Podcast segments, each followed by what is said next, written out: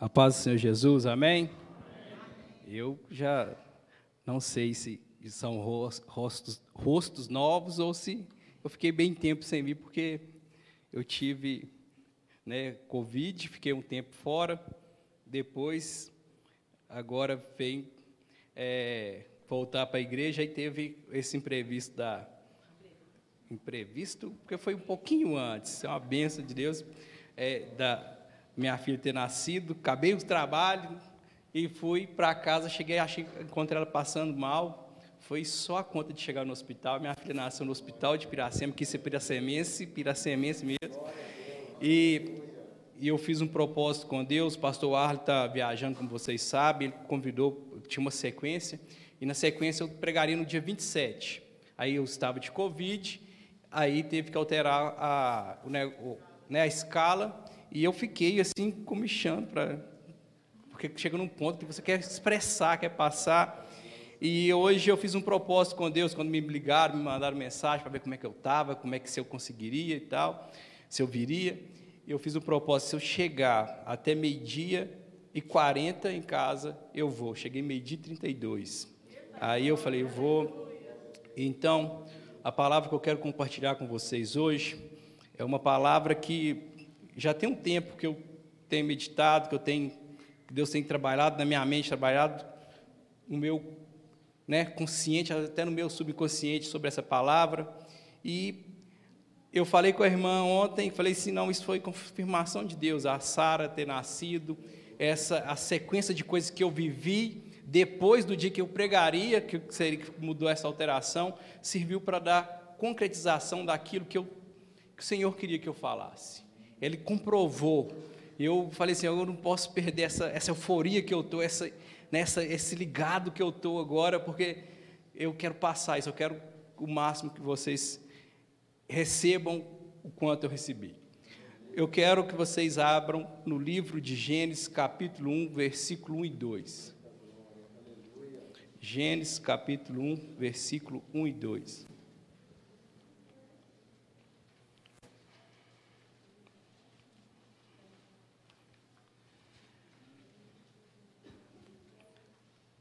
Amém? Gênesis capítulo 1, versículo 1 e 2, você já repetiu na sua mente umas três ou quatro vezes enquanto folheava a Bíblia, porque é conhecido, lembrou de algumas pregações, algumas referências, alguma visão que você tem que outro talvez não tenha, mas lá está escrito: no princípio criou Deus os céus e a terra, e a terra era sem forma e vazia, e havia trevas sobre a face do abismo, e o Espírito de Deus se movia sobre a face das águas. Só repetindo que é pequenininho, só para a gente dar uma repaginada, já que você não conhece, não me conhece esse versículo.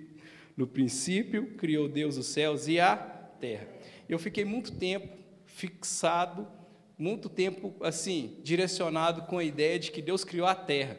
Quando fala que Deus criou os céus e a terra, talvez você ainda está nessa dimensão ainda, mas depois que eu comecei a estudar um pouco mais, quando eu comecei a fazer o curso de física, eu comecei a entender que esse criou os céus e a terra não é necessariamente foi só a terra. Deus criou os céus, a terra e os firmamentos que há ao redor da terra. Deus criou a galáxia. Porque nos versículos seguintes, como você conhece, fala que ele criou os luminares, criou o sol para a dimensão do dia, Criou quem? A lua para a dimensão da noite. E criou o firmamento, que seria as estrelas, que estão milhões de anos-luz. Depois, se quiser fazer uma continha de matemática muito difícil, que vai gastar calculadora, que essa não dá para fazer de cabeça, a gente senta ali e conversa depois do culto. Olha aqui, o que, que acontece? É, Deus criou os céus e a terra. Ele criou uma galáxia para a gente estar. Mas depois fala no versículo 2 da terra ele especifica para nós a, o que ele fez na terra. Ele deixa em aberto as coisas que ele fez ao redor da terra, mas o da terra ele explica. Né? Ele chega e fala assim: e a terra era sem forma, vazia, tinha abismo e era escuro. Era um lugar que não tinha formato, era um lugar ruim. Mas aí vem a segunda parte do versículo 2 que fala assim: e o Espírito de Deus se movia sobre a face das águas. e o Espírito de Deus se movia sobre a face das águas. Interessante que a gente coloca alguma coisa importante para vigiar algo, para tomar conta de algo, para movimentar em algo, quando a gente tem expectativa de fazer alguma coisa ali. Se é uma coisa que você não tem interesse, você não põe ninguém para proteger, para vigiar, para consertar, para dar manutenção, para dar seguimento, para dar prioridade àquilo. Não faz. Então, ou seja, quando ele fala e o Espírito Santo de Deus se movia sobre a face das águas, ele fala, apesar de todos os pesares, apesar de todas as consequências serem negativas, existe um projeto que estarei fazendo ali. Amém? A gente vai voltar depois nesse versículo, mas eu quero ir lá no último versículo da Bíblia. A gente vai ler o primeiro e último versículo da Bíblia. O primeiro foi de Gênesis, e agora o próximo, que é o último, é de Apocalipse, capítulo 22 versos 20 e 21.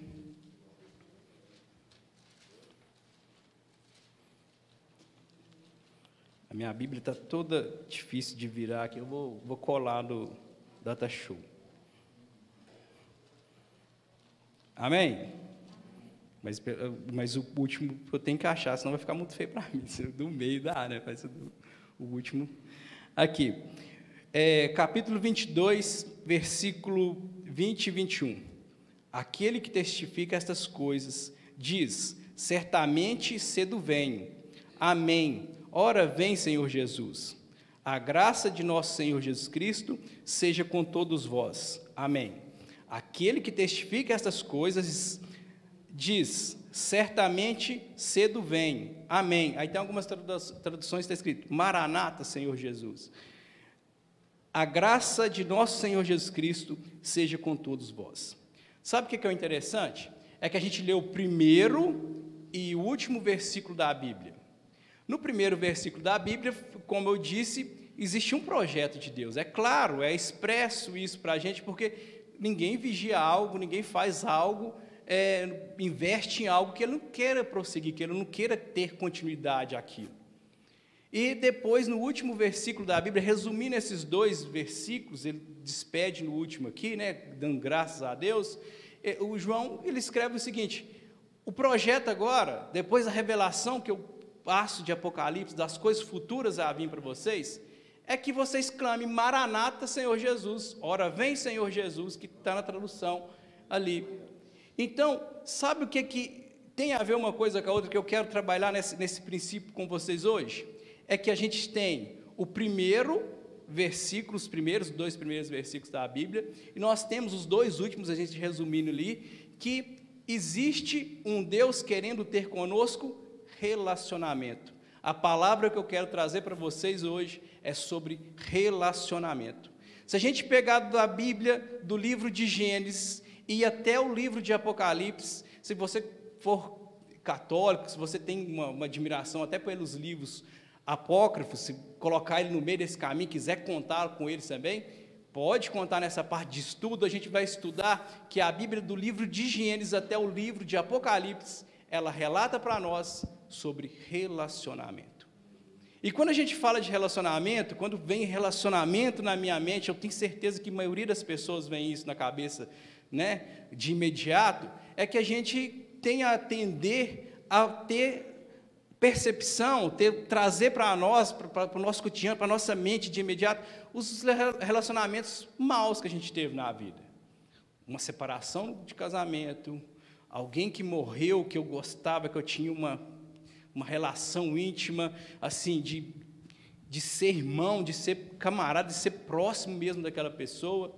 Existe aquelas outras coisas de relacionamento que quando a gente está numa fase de adolescência, você fala assim, não, é eu ficar com fulano, eu namorar com Beltrano. Existe essa fase de relacionamento. Depende da idade, você vai ter vários critérios de relacionamento quando falar de imediato. Relacionamento, a mente buscar no automático, você vai pensar igual você pensou, tem certeza. Mas o, existe vários relacionamentos. E se eu fosse taxar como eu como quando eu comecei, eu fiquei louco, desesperado, tentando ver os negócios de relacionamento. Mas a Bíblia fala tudo de relacionamento, eu vou, vou gastar dois anos para a gente ver quais os relacionamentos que tem.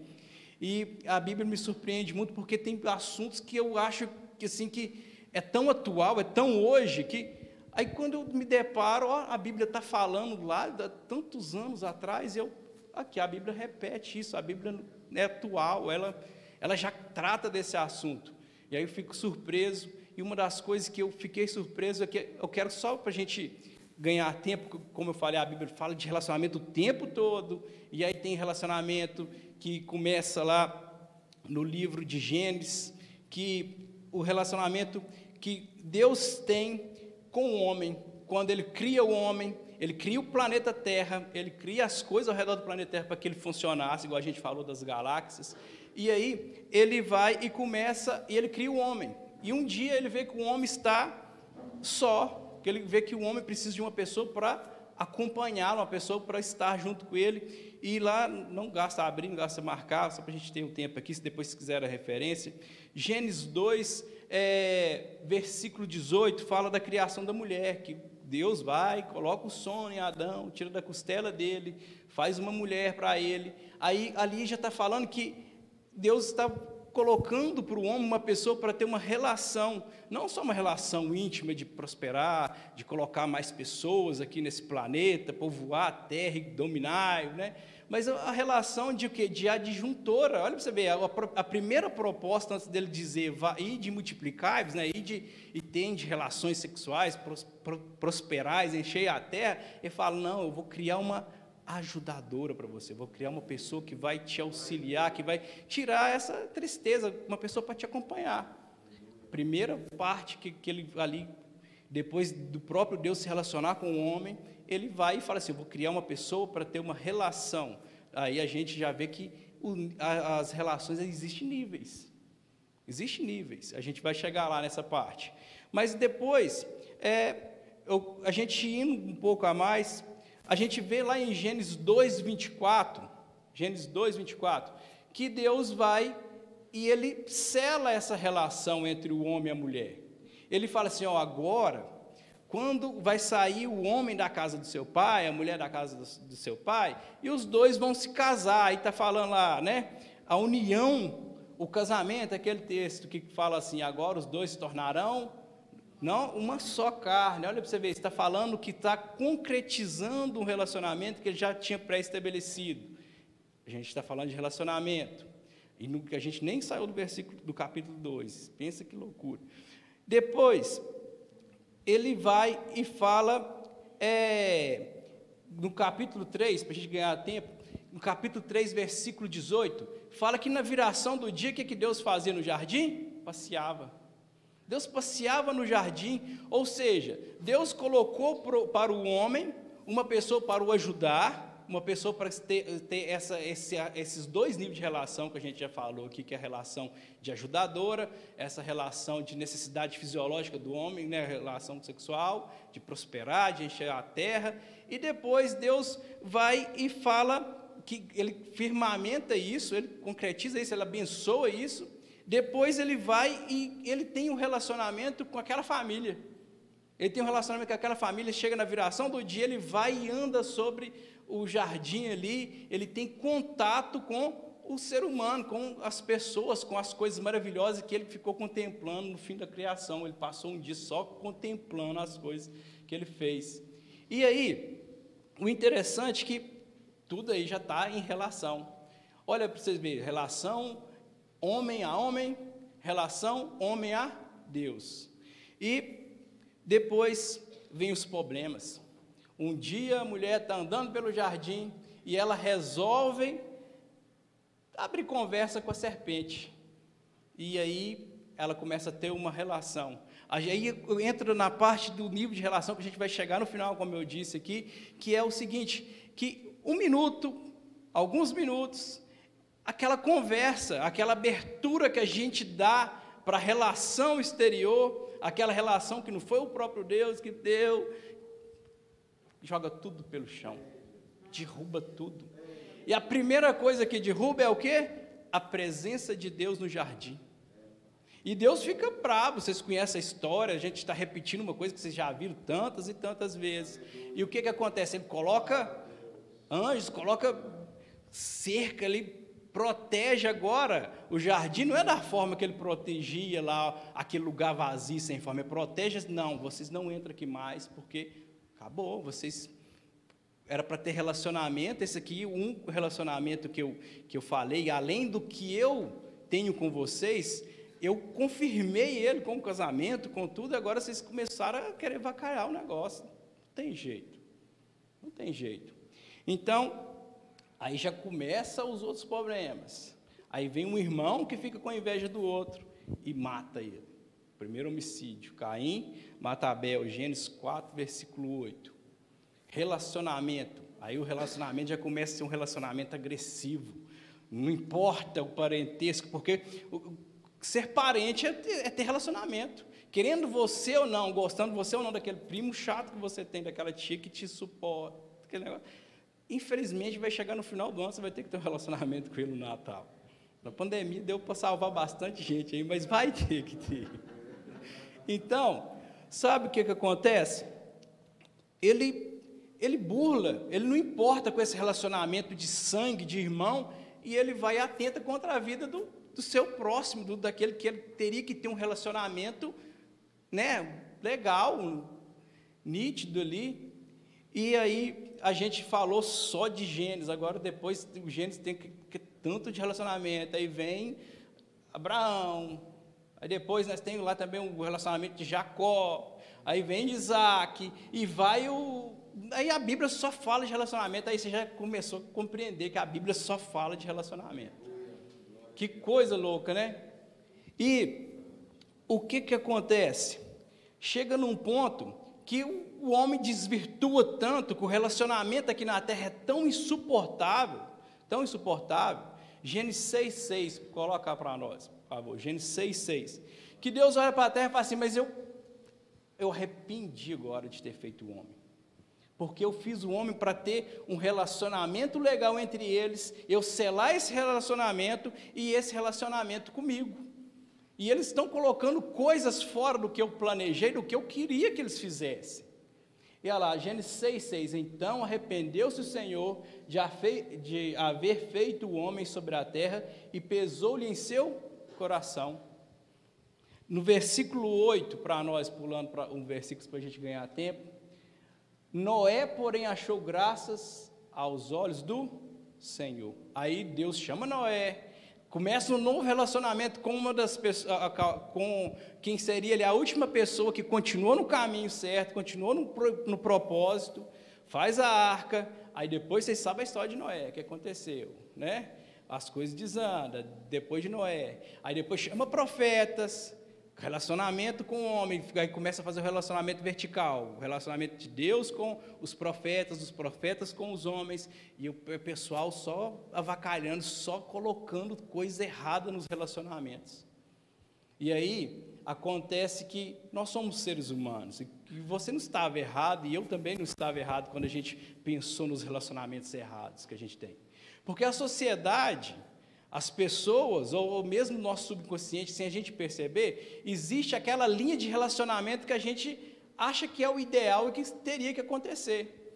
Hoje, é, sexta-feira, nasceu minha filha, e eu tenho uma linha de raciocínio, eu tenho uma linha de pensamento que eu, eu queria, eu, eu acho que todo pai quer, não só para a filha, para o filho, quer para o amigo, né, que é para a sua própria vida, uma linha de sequência. Não, agora eu entro na faculdade, agora eu estudo na faculdade, agora eu passo, agora eu trabalho, agora eu ganho dinheiro, agora nessa idade tenho filho. A gente tem uma linha de relacionamento conosco mesmo, que a gente vai graduando essa linha de relacionamento.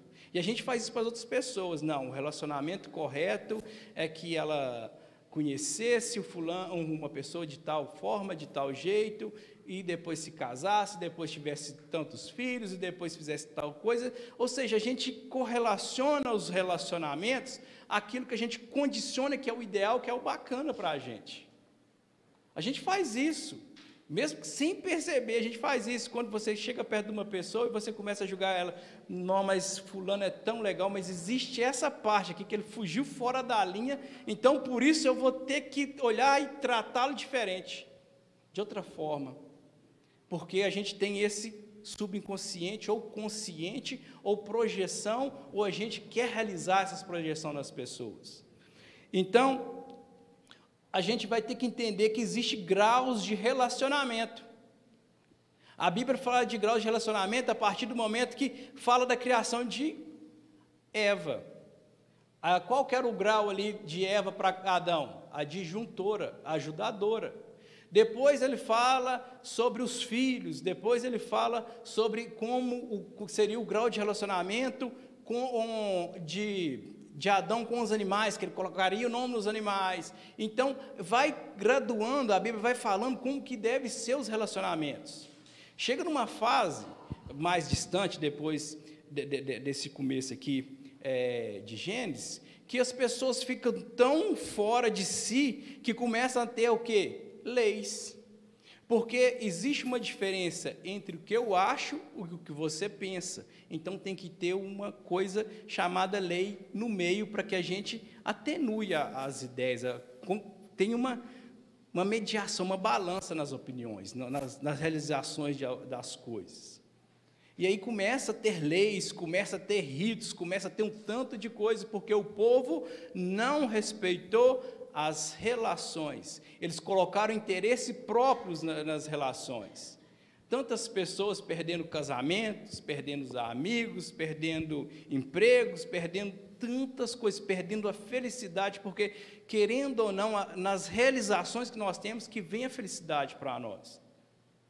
Aí perde tantas coisas porque não tem um relacionamento legal com as coisas, não consegue manter o relacionamento. Vai trabalhar, não consegue ter relacionamento com pontualidade, com, né, com, com fazer o correto, com buscar fazer o melhor, e aí depois perde aquela oportunidade.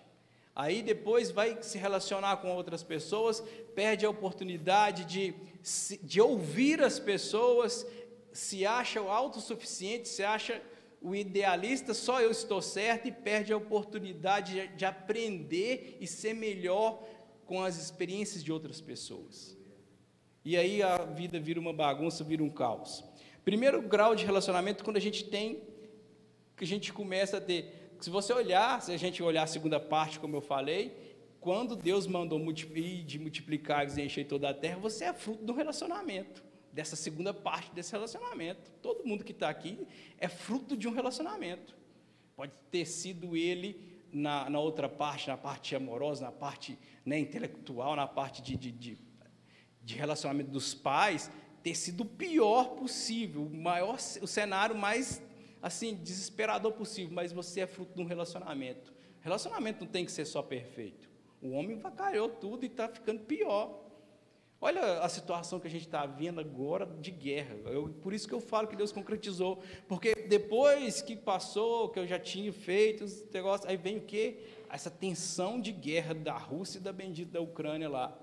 Por causa de relacionamento, porque o meu interesse tem que estar acima do seu, e o, e o seu tem que estar acima do meu, não pode ter uma, uma negociação para ver as outras pessoas que estão envolvidas, tem que ser o meu ideal e o seu ideal.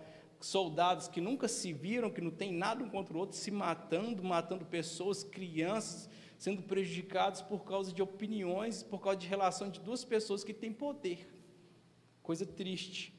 Mas primeira coisa que a gente tem é um conhecido. Primeiro grau de relacionamento que a gente pode ter é um conhecido. Eu conheço, e tem até um outro grau que eu queria subir, colocá-lo, que é o seguinte, que é aquela relação, eu conheço fulano que conhece Beltrano de tal. Já viu? Ah, não conheço, não, mas eu conheço, se for famoso então, eu conheço a tia do, do, do amigo, do irmão que conhece. Né? Existe uma ponte para chegar até lá. Depois tem um conhecido, que é aquele que conhece mesmo, ah, sabe o nome, né, não, às vezes não sabe endereço, mas conhece. Eu te conheço, ah, eu te vi lá na igreja. Depois nós temos os colegas, a gente já vira colega, já tem assim essa informação, a gente vai, vai adicionando informação no relacionamento, vai ampliando esse grau de relacionamento. Depois a gente vem o amigo, aí é aquele amigo que ele já sabe bastante, ele já evoluiu. E depois nós temos o melhor amigo, a gente vai selecionar dentro daquele grupo aquele que eu vou confidencializar algumas coisas e que eu vou saber coisas dele também que outras pessoas não vão saber. E depois nós temos um grau que a Bíblia nos diz e que eu tive oportunidade, eu tenho oportunidade, eu acredito que muitos aqui têm, de ter amigos que são mais chegados que irmãos. Amigos assim que eu tenho um irmão que às vezes chega em situações que eu tenho, né, aquela capacidade de expressar, de contar, de, de, de me abrir para aquela pessoa que eu não teria para meu irmão, para meu pai, para aqueles outros parentes ali. E esse depois nós temos lá no serviço que a gente tem chefe, a gente tem gerente, a gente tem patrão, a gente tem dono, a gente tem o colega de trabalho, a gente tem. Aí tem várias classificações, aí depende do lugar, de como você trabalha. E depois nós temos o relacionamento que para os jovens, né, para muitas outras pessoas, que é o relacionamento afetivo, que é aquela lá, eu, eu coloquei os graus aqui, eu falo, mas está fazendo isso na igreja, é crente, mas eu, eu sei que acontece, eu estou ligado. Aqui, ó, tem aquele que é o, a pessoa que acha que é interessante, né? Ah, aquela me interessa, tem tal característica, interessante, é possibilidade, ó, dá. Legal. E depois nós temos o ficante, que é aquele que. Aí os caras já entram. Eu, eu quero defender um bocadinho o pessoal aí, porque eu achar que estou atacando isso aqui, ó. Ficante que, pelo que eu li com alguns adolescentes lá, né? Eu já estou velho, não estou nessa parte, mas já tem 10 anos que eu casei, já, e já estou fora dessa vida, já tem uns 15. O que, que acontece? É, é aquele assim, ou oh, agora o negócio ficou sério, a gente vai estar namorando, nós vamos começar a pensar em namorar. Né? Um namoro, um pré-namoro, pré-namoro. Depois vem o um namoro, aí depois vem um noivado, depois vem um casamento, e infelizmente para alguns vem um divórcio também. Legal? Essa parte, para você ver, os níveis de, de relacionamento que a gente tem, e a gente nem repara. E interessante que esses graus de relacionamento que eu falei, de contato com as pessoas, no emprego, no, no afetivo, eles são variáveis. Hoje eu posso ser noivo e amanhã eu falo assim: ah, vamos voltar para a fase do namoro, porque né, não progrediu tanto assim. Eu posso ser melhor amigo hoje, mas aconteceu alguma coisa que me contrariou e eu, ah, vamos virar colegas. Né? Vamos virar simplesmente, simplesmente conhecidos agora. Vamos restringir. O que a gente sabe daqui para frente, a gente vai começar a esquecer, a gente limita as informações, a gente vai abaixando esse nível. E são variáveis. Mas existe aqueles que são invariáveis, que é de pai, filho, avós, tios. Por isso que eu falei que você vai ter que, no final do ano, por mais que você não acredite, não goste de relacionamento, ter que relacionar com algumas pessoas da sua família. Vai ser imprescindível. Eu tenho uma experiência, vou, vou, vou fazer testemunho, porque eu sei que está todo mundo cansado. Minha sogra não vai assistir hoje, não vai assistir. Se vocês falarem para assistir depois, eu, eu vou mandar o Luiz apagar, viu, Luiz? Mas teve um, um tempo na minha vida, sabe, que eu estava namorando, já, já tinha uns dois anos que eu namorava com a, a Ana, que é a minha esposa, e um certo dia, tudo normal, e a gente, eu cheguei na casa da minha sogra lá, e a gente começou uma conversação normal, de coisa assim, e do nada teve um ponto de, de conflito de ideias, de conflito. Aí ela falou coisas que eu não gostei, e eu falei coisas que ela também não gostou. E sabe quando que acontece quando a gente tem um relacionamento? É que quando, quando aprendi isso depois que eu casei, que existe a história certa e a história de cada uma das partes. Existe a história certa em cada uma das partes. Aí começa aí e coloca mais coisas. Chegou num ponto que eu fiquei noivo, eu casei e, e eu descobri que apartamento só tem uma porta no, alguns meses depois que eu casei, porque um certo dia, ela, no dia que eu casei, ela, a gente já estava de mal, estressado, já não se falava, já se odiava, tinha muito tempo. Ela, no dia do casamento, eu estou lá, abraça um, abraça outro, aquela loucura, não tinha pandemia, né? Pandemia é uma palavra que existe no dicionário só depois de 2019. Pode caçar dicionários de edição antiga, você não vai achar, não eu estou lá todo abraçando, um abraço outro, eu senti um puxão, assim, era terno, né? Puxou no terno. É, Aí me abraçou e conversou no meu ouvido algumas coisas que eu não vou dizer, lógico. Aí sabe o que, que aconteceu? Era ela e tal, e eu fiquei todo resistente ainda, e né, era, queria consertar, restabelecer, porque existe, era uma relação que é da, das variáveis que a gente tem. E, e eu estava casado, todo feliz, morava em Itaguara, morava no apartamento, eu tinha uma condição de vida bacana, eu ganhava muito bem no emprego que eu trabalhava lá, e, e eu morava no apartamento, segundo andar. Aí tocou o interfone e sempre a gente pedia alguma coisa. Era domingo, eu achei que a Ana tivesse pedido alguma coisa e alguém tivesse entregado. Só que tocou o interfone, eu associei com alguma entrega, ninguém apareceu na porta, ela também não desceu para buscar, eu estava assistindo televisão e continuei fixado na televisão. Eu perdi o, né, aquele interesse. Aí bateu na porta. Mas acontecia muito, porque o apartamento, quem já morou em apartamento sabe como é que é, porque a pessoa se engana, bate na porta, ele está procurando outro, né? Eu falei, ah, deve ser erro de novo. A hora que eu abri a porta, eu encontrei de frente com ela, ela entrou pela casa dentro, ela já, já sabia, né? Ela já tinha ligado para ela, já sabia. E eu fiquei tão assim, deu um choque, deu um choque. Eu estava no sofá sentado, aí eu deitei. Deitei. Aí só que o sofá onde é que eu estava lá, para me sair de casa, para me ir para a rua, para me ter um ar e tal, só tinha uma porta. E quem estava perto da porta? Pois é. Ou seja, gente, aí agora hoje, hoje sabe o que acontece? É que o que eu quero passar para vocês aqui é que os relacionamentos eles mudam. Os relacionamentos eles eles começam bem e tem coisas que acontecem no meio do caminho que avacalha tudo. E aí, quem não participou daquele processo, quem não foi magoado, quem não foi magoado igual aquela pessoa foi, quem não perdeu expectativas igual aquela pessoa foi, às vezes vê e é injusto com as outras pessoas e fala assim, mas fulano casou de novo. Mas fulano largou Beltrano e tudo. A gente só julga, a gente não, não, não, tem a expectativa de dar apoio, de dar, porque a gente quer idealizar uma linha que sirva para todo mundo. E quando a gente está mais próximo dessa linha, mais julgamento a gente faz dos outros. A gente avacalha tudo. A gente deixa de viver o amor de Deus para a gente bagunçar a vida do irmão, para infernizar a vida do irmão, porque o irmão tem um erro nessa parte lá, ou, ou talvez não conseguiu, né? Levar adiante alguma coisa ali que, que machucou tanto ele, ele está precisando de um tempo, e, a gente só castiga, a gente só julga, a gente só quer que ele esteja na linha. Mas quando é a gente que sai da linha, ah, mas até a Bíblia tem que mudar por, por causa da gente. Então, é, eu quero que você abra comigo lá no livro de Apocalipse, capítulo 19, versículo 16. Vou pegar carona de novo. Apocalipse 19, 16. E na veste e na sua coxa tem escrito este nome: Rei dos Reis e Senhor dos Senhores.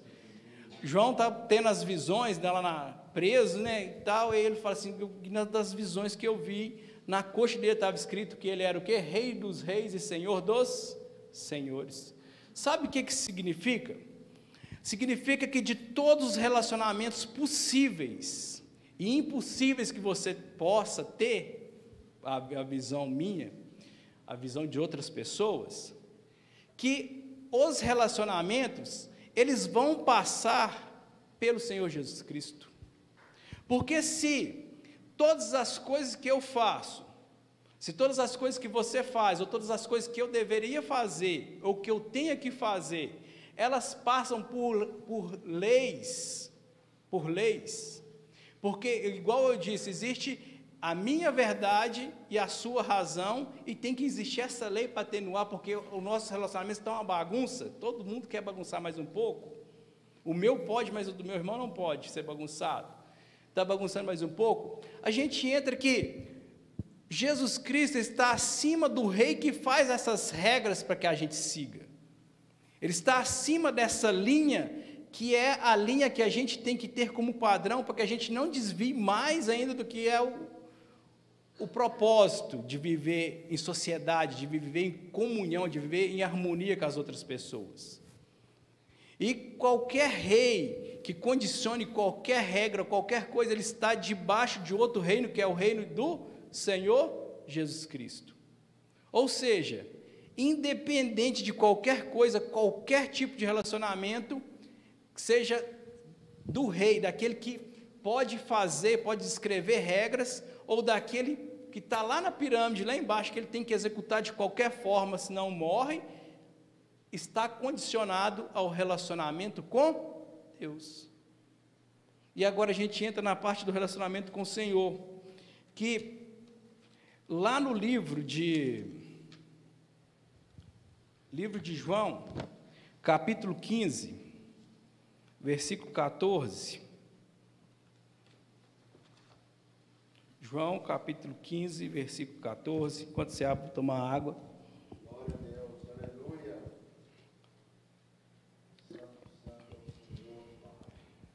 João 15, 14.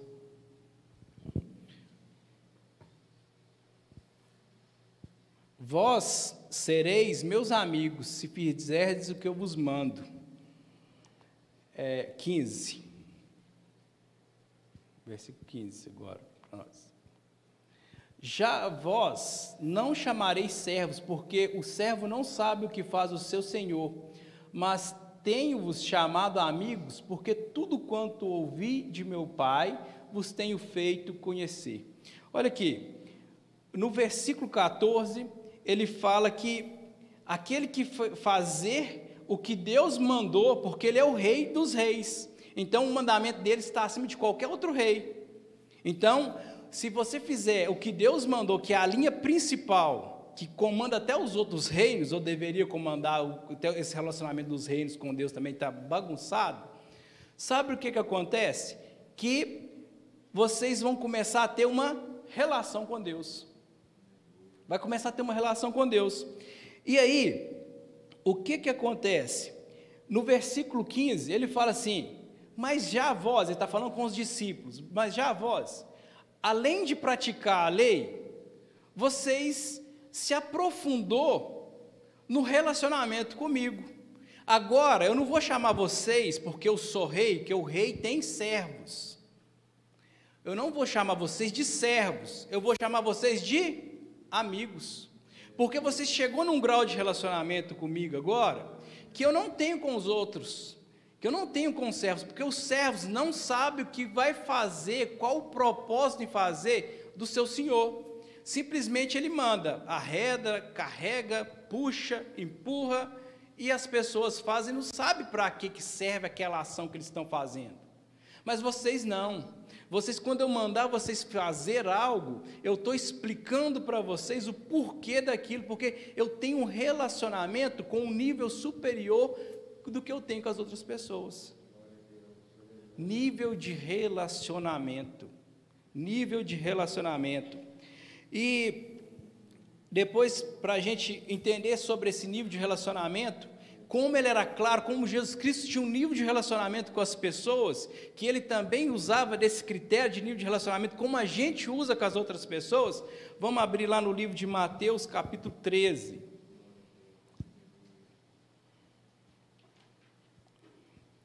Capítulo 13, versículo 10. Adiantando, o livro de Mateus, capítulo 13, no versículo 2 e diante, versículo 1 e 2 e diante, ele começa a falar sobre a parábola do semeador, do homem que estava andando e que a semente cai na terra que tem espinho, que cai na, na terra que tem pedras, que, cai, que o pássaro come, e depois a última que chega lá e ele planta na terra que ele tinha preparado. E depois no versículo 10, vamos ler o versículo 10. E acrescentando e acercando-se dele os discípulos, Disseram-lhe: Por que lhes fala por parábolas? Versículo 11. E ele respondendo disse-lhes: Porque a vós é dado conhecer os mistérios do reino dos céus, mas a eles não lhes, não lhes, não lhe és dado. Amém? Só aqui por enquanto. Olha que interessante. Jesus, ele contava as parábolas. Eu, na última vez que eu tive aqui, eu falei sobre a Lucas 15, que é a parábola né, do, do, da, das 100 ovelhas e tal. E ele contava histórias para ser didático, para as pessoas entendessem. Mas só que, apesar dele querer ser didático, tinha algum grupo de pessoas que não conseguia entender, não conseguia captar a mensagem. E depois de algumas parábolas, Jesus tinha o costume, tá, depois dessa parábola que você tem de dever de casa fazer, viu, Anitta? De dever de casa. É, o que, que acontece? Ele explica as parábolas para os discípulos. Ele explica, ah, isso é tal coisa, isso é tal forma. Ah, mas aí eles perguntam para eles, mas por que, que você está falando em parábolas para eles? Por que, que, que, você não fala direto igual você fala com outro? Você fala. Aí ele fala assim: não, porque para vocês foi dado conhecer isso, para os outros não. Para os outros não. Grau de relacionamento. Grau de relacionamento. E aí, no livro de Marcos, capítulo 9,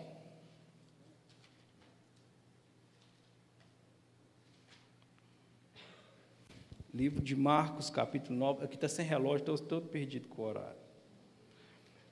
Livro de Marcos, capítulo 9, versículo 14 e 29.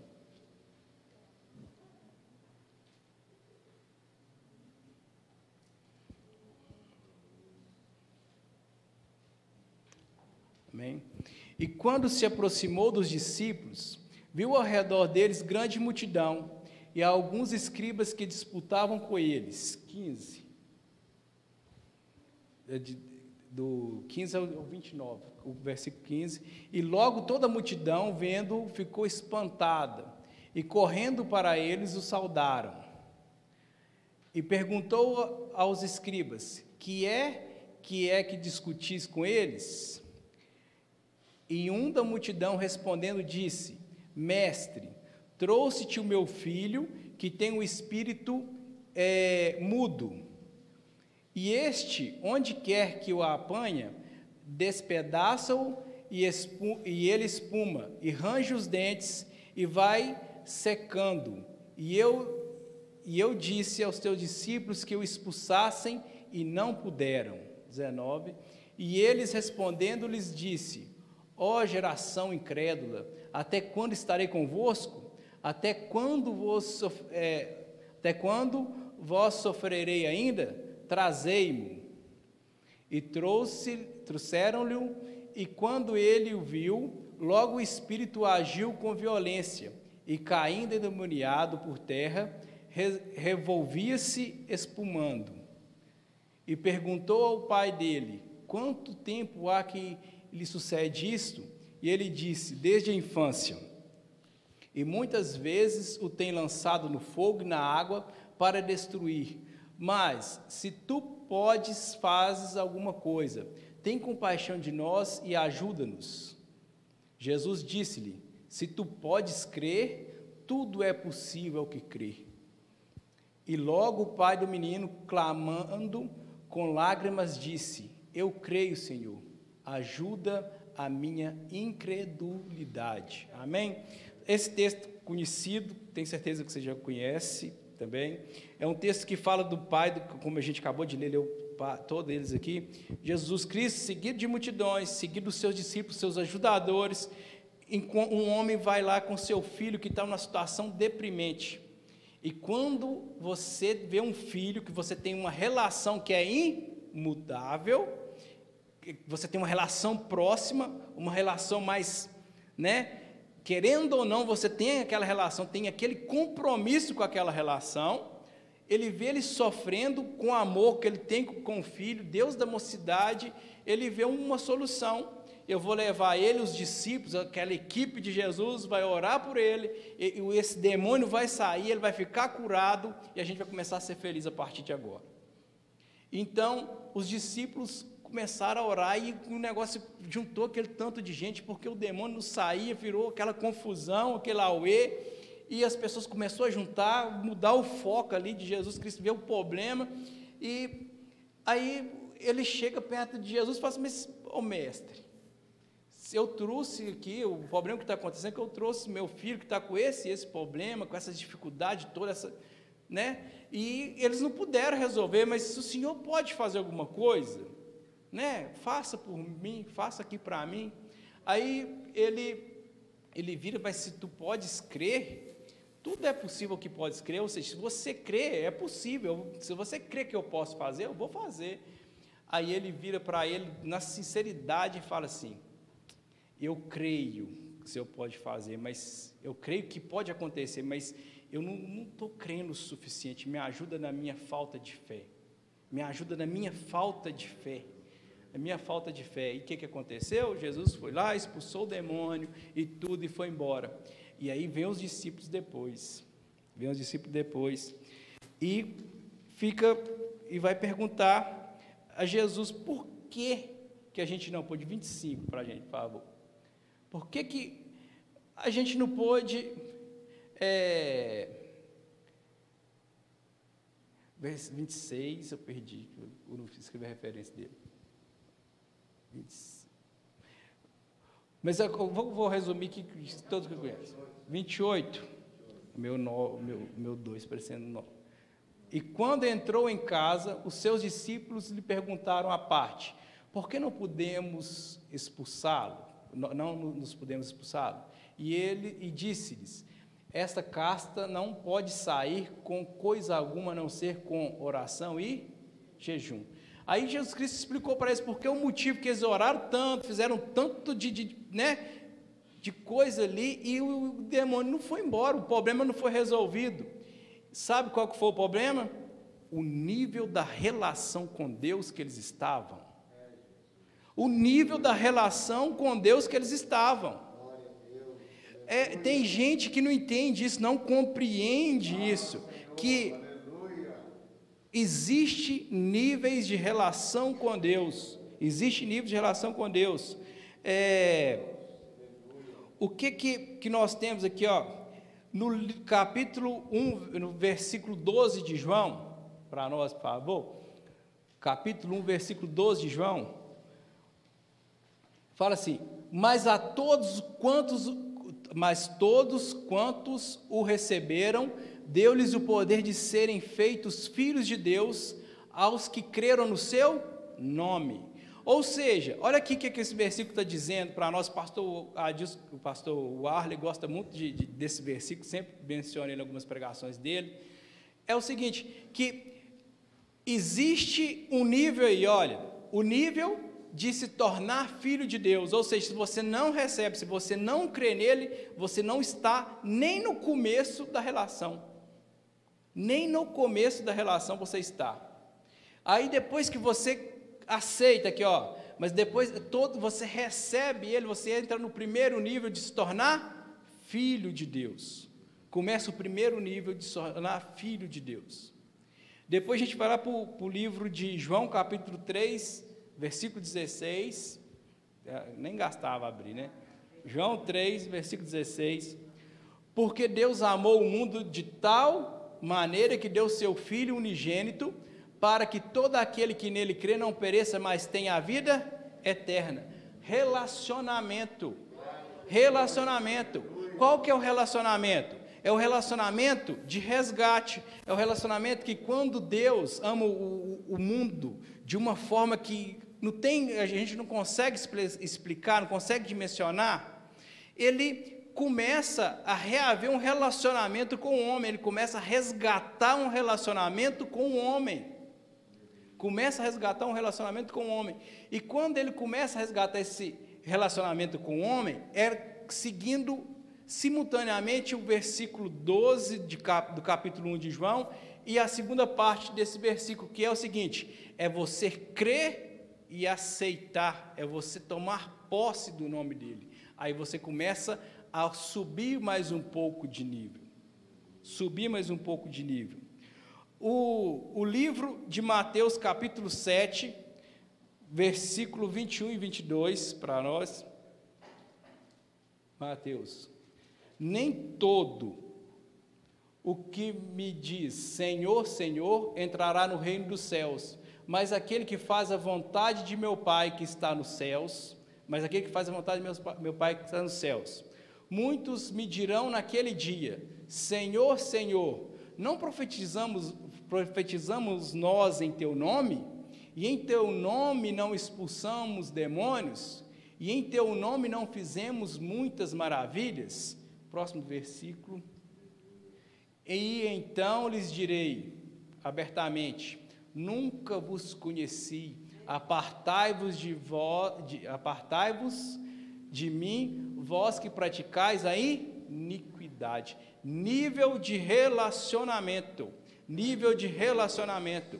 Pessoas que estão num nível de relacionamento com Deus, já não, ele já aceitou, já recebeu, entrou nesse primeiro contato com Deus, mas ele chegou num nível que ele tem poder de usar, ele, ele, ele detém o poder do nome de Jesus Cristo para expulsar demônios, para curar enfermos, para fazer certas coisas, mas aí fala que, Jesus Cristo fala que naquele dia ele vai chegar perto dele e falar assim: sai de perto de mim, porque eu não vos conheço.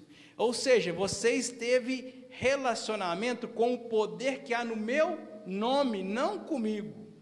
O meu nome, o poder que existe no meu nome, o poder que existe na minha palavra, você ter relacionamento com ela é uma coisa, mas você ter relacionamento comigo é outra coisa. O que, que ele está dizendo? Que esses sinais, que esses prodígios, que essas coisas, que, esses, que essas curas, que tudo isso, que tudo isso, que não é eu ter relacionamento com isso que vai me garantir que eu tenha de verdade um relacionamento com Ele é outro nível, está acima. E para chegar no patamar, para chegar a estar na presença do Senhor Jesus Cristo, você tem que estar no nível de relacionamento direto com Ele, não das coisas dele, não das coisas que Ele pode te dar, não das coisas que Ele pode te oferecer. O que a gente está vivenciando hoje nas igrejas são pessoas que estão vivenciando, estão tendo relacionamento com as coisas que o Senhor pode dar, com as coisas que o Senhor pode proporcionar, estão achando que por isso estão salvos, estão, estão garantidos, mas vão ocorrer isso que vai chegar, mas eu fiz tanta coisa, eu fui uma pessoa tão influente, eu fui um pregador famoso, eu fui um cantor, eu fui isso, eu, eu, eu lotei estádios, eu curei pessoas, eu fiz tanto e tanta coisa, e ele vai falar assim: não, você não teve relacionamento comigo, você teve relacionamento com as coisas que eu posso e poderia te dar. É nível de relacionamento. É nível de relacionamento. A gente tem, a gente prospera, a gente quer tanto crescer no nível de, de relacionamento profissional, principalmente porque o financeiro nos atrai a gente tem uma, uma perspectiva tão grande quando é o início de relacionamento amoroso, principalmente para os jovens, para os adolescentes, da gente prosperar naquilo. A gente senta quando está namorando, quando está noivo, faz tantos planos, faz tantas, tantas possibilidades, tantas ascensões. Eu vou fazer dessa forma, vai funcionar desse jeito. A gente tem tanta expectativa, a gente quer mudar o nível de relacionamento dessas coisas. E existe aquele que a gente não pode mudar, que é de pai e filho, aquele não vai ter jeito. Eu, nasceu a Sara hoje, nasceu a Sara sexta-feira, ela não vai deixar de ser filha minha da Ana. Por mais que ela queira mudar esse relacionamento, isso aí vai ser geneticamente impossível. Não tem como. Não tem jeito. Então, o que, que acontece? E a gente chega num ponto que a gente limita a nossa visão no espiritual, a gente limita a nossa visão no relacionamento com Deus e começa a viver de migalhas. Começa a viver de migalhas. O, teve uma mulher, eu, esse eu anotei, mas eu já perdi, que ela chega perto de Jesus e fala assim, ajuda minha filha aqui, ele fica bravo, não, eu vim para os da casa de Israel, você, eu, não é certo pegar o pão e jogar para os cachorrinhos, aí ela vira e fala assim, mas os cachorrinhos também comem que sobra da mesa, do, né, que sobra da mesa, ela falou assim, o mínimo de relacionamento que eu tiver com o que o Senhor possa dar, é já me é suficiente. Já me é suficiente. Já me é suficiente. Primeiro nível de relacionamento com Deus, aceitá-lo. Aceitá-lo. O primeiro nível de relacionamento com Deus está relacionado para nós lá no livro de João, capítulo 1, versículo 12, que a gente leu todo aquele que aceitou se tornou filho de Deus. Segundo nível de relacionamento, não existe relacionamento sem diálogo, sem conversa. Não existe. Porque eu fiquei abismado esse, esse tempo atrás aí. Eu levei o meu, meu filho, o Pedro, tem, fez quatro anos agora, levei ele no parquinho aqui na, na pista de caminhada. E tinha alguns meninos lá, que ele não conhecia, ele ficou meio tímido no começo, aí depois me surpreendeu, porque é, tinha uma menina mais ma, maior que ele um pouco, e ela que estava mais brincando, ela que estava mais interativa no brinquedo junto com ele, eles eram, eles eram os maiores. Aí ele chegou e, do nada, assim, eu estou vendo a reação dele, ele chegou e falou assim, eu sou Pedro, eu tenho três anos. Seu Pedro, sabe qual que é o primeiro passo de um relacionamento? É fazer-se conhecer. É fazer-se conhecer. Ou já viu quando, quando você vai procurar emprego, o que, que você vai fazer? Ou, você leva o seu currículo, né? Aqui, ó, eu sou fulano Beltrano de tal, eu tenho essas atitudes, eu tenho essas qualificações, eu estou me apresentando, prazer. Né? Foi o que o Pedro fez, do jeito dele, mas foi o que ele fez. E quando a gente está num relacionamento, aí tem aquela pessoa que te interessa, que a gente falou lá, qual que é o primeiro passo que você faz? Não, eu vou, eu mandava um amigo, sempre mandava, porque eu, eu, tinha, eu sou tímido. Mas a, a, gente manda, né? nem que seja alguém falar, ó, é aquilo lá e tal, dessa forma, esse é o procedimento dele. Se for um amigo bacana, ainda coloca os adjetivos a mais, né? Se for um amigo mais chegado que irmão. então, sabe, sabe o que, que acontece? A primeira, a segunda parte, a segunda parte é a gente, a primeira é a gente querer, a segunda parte é a gente nos apresentar, né? E depois é a gente começar a conviver, começar a conviver. E a outra parte para que a gente prossiga, que a gente consiga chegar no final, é a gente adaptar, a gente aceitar a visão dos outros para a gente ter um meio termo. Não é só o que eu quero, não é, não, não é só o que, que me interessa, não é só o que me convém. Então, essas são as partes que a gente tem. E no relacionamento cristão, a Bíblia é muito, muito clara com isso muito clara. Primeira parte, aceitar Jesus Cristo como o único Senhor Salvador da nossa vida. João 1, capítulo, João capítulo 1, versículo 12. Segunda parte é ter relacionamento com Ele. Mateus capítulo 6. Pastor Arlo deu com a gente que falou tantas coisas aqui, que eu queria frisar de novo de uma outra visão aqui. Mateus capítulo 6. E agora vou ter que ver qual que é o versículo aqui. Mateus 6. Que nessa, no Mateus capítulo 6, que faz parte do sermão do monte que o pastor está ministrando sobre ele aqui, ele fala que os discípulos chegaram perto dele, de, de Jesus, e pediram para ele ensinar a orar ao Pai. É o ensinamento da oração do Pai Nosso é, Mateus 6, 5. Mateus 6, 5. A segunda a, a, gente conheceu, agora a gente vai a gente vai nos apresentar, né? Vai nos apresentar aí é pessoal, é individual de cada um. Cada um tem um currículo, currículo de muitas pessoas que vai ficar longe do meu, melhor. Outros que estão começando vai estar menos graduado, isso é relativo. E a gente vai lá no, no, segundo, no terceiro, esse seria o terceiro passo, o segundo é pessoal.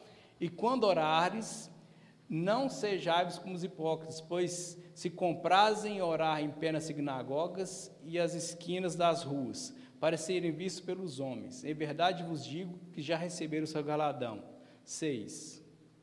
Mas tu, quando orares, entra no teu aposento e fecha a tua porta, ora teu pai que vê e que está em oculto, e teu pai que vê o que está em oculto te recompensará. O que que acontece? Ele fala assim, mas quando você for ter um relacionamento comigo, né, tiver nessa terceira etapa, você tiver nesse, nesse terceiro nível, você vai fazer o seu.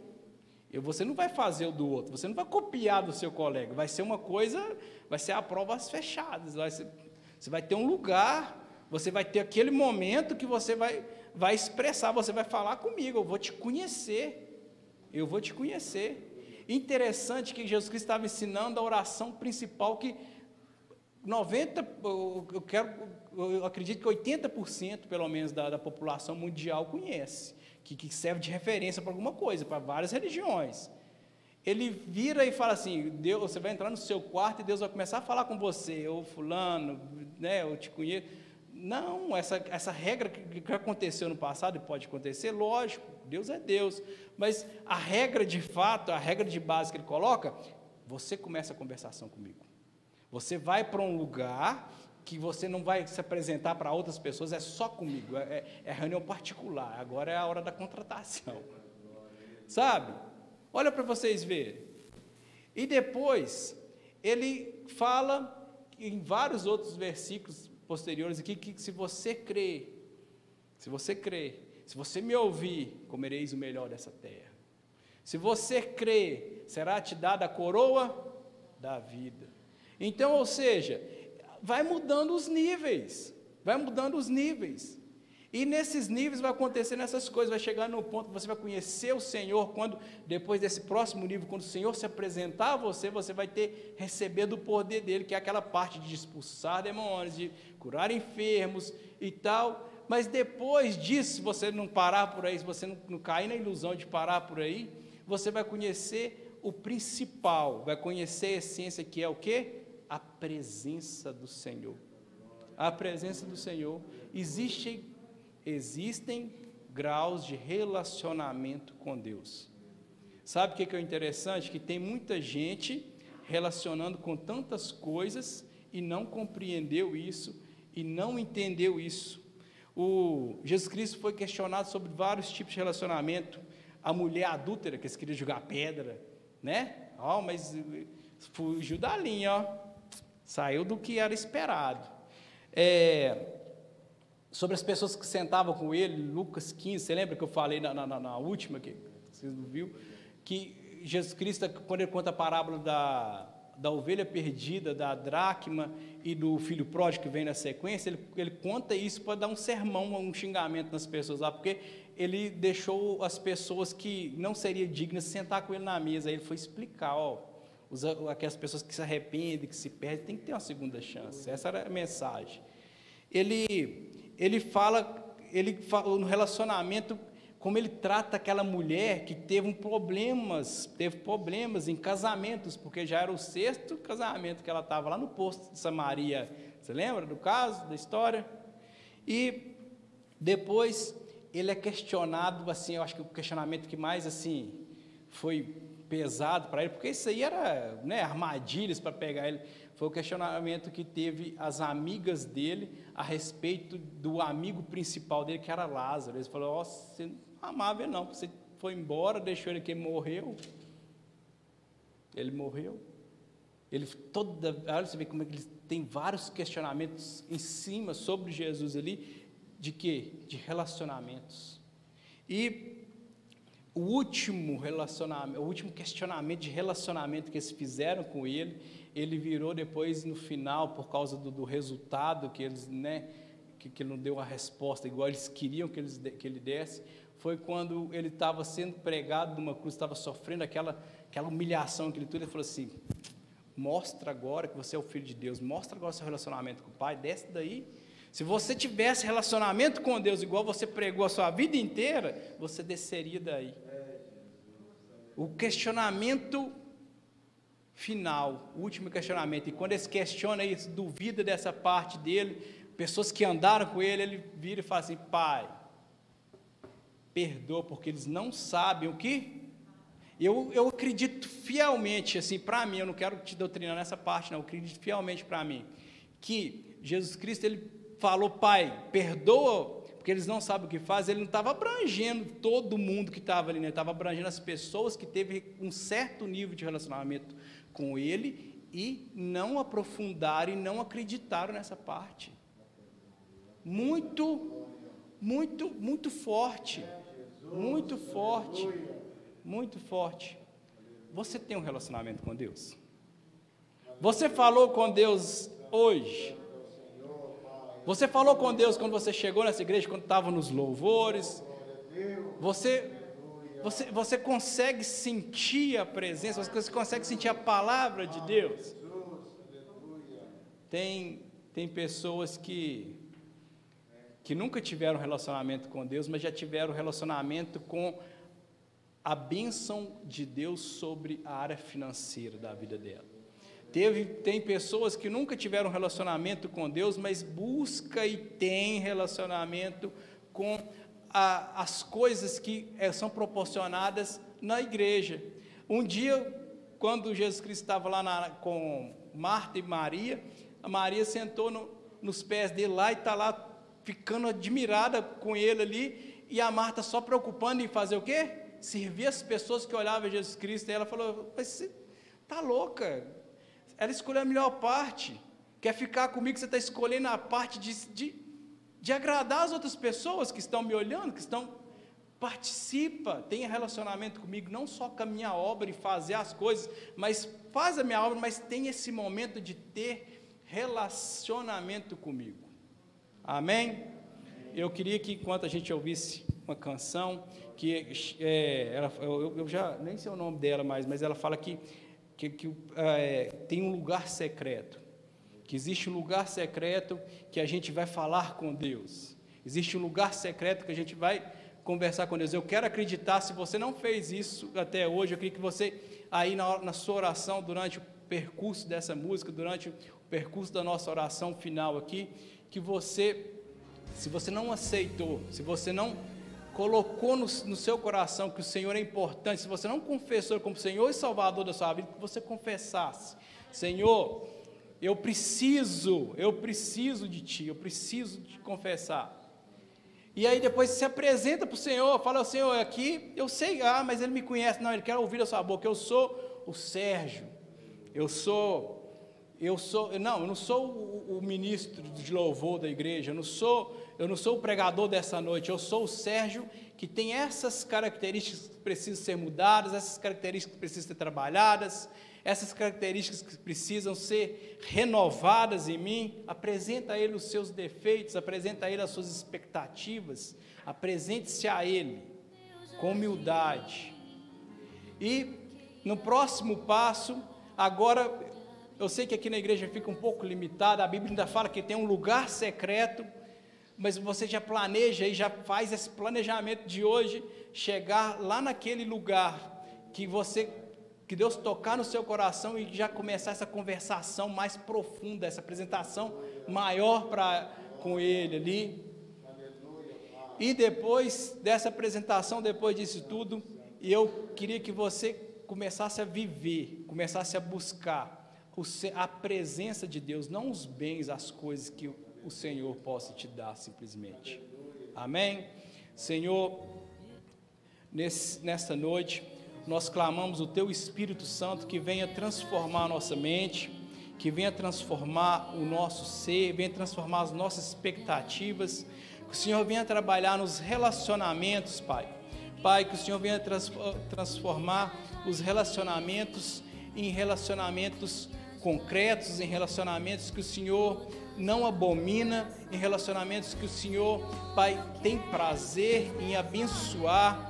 Pai, que a Sua presença seja real na vida desse meu irmão, dessa minha irmã que tem aceitado o Senhor agora, desse meu irmão que quer voltar a ter um relacionamento contigo, Pai, desse meu irmão que não tem certeza se já teve um relacionamento contigo, mas que ele está disposto a entregar as suas, a sua vida no altar do Senhor, Pai.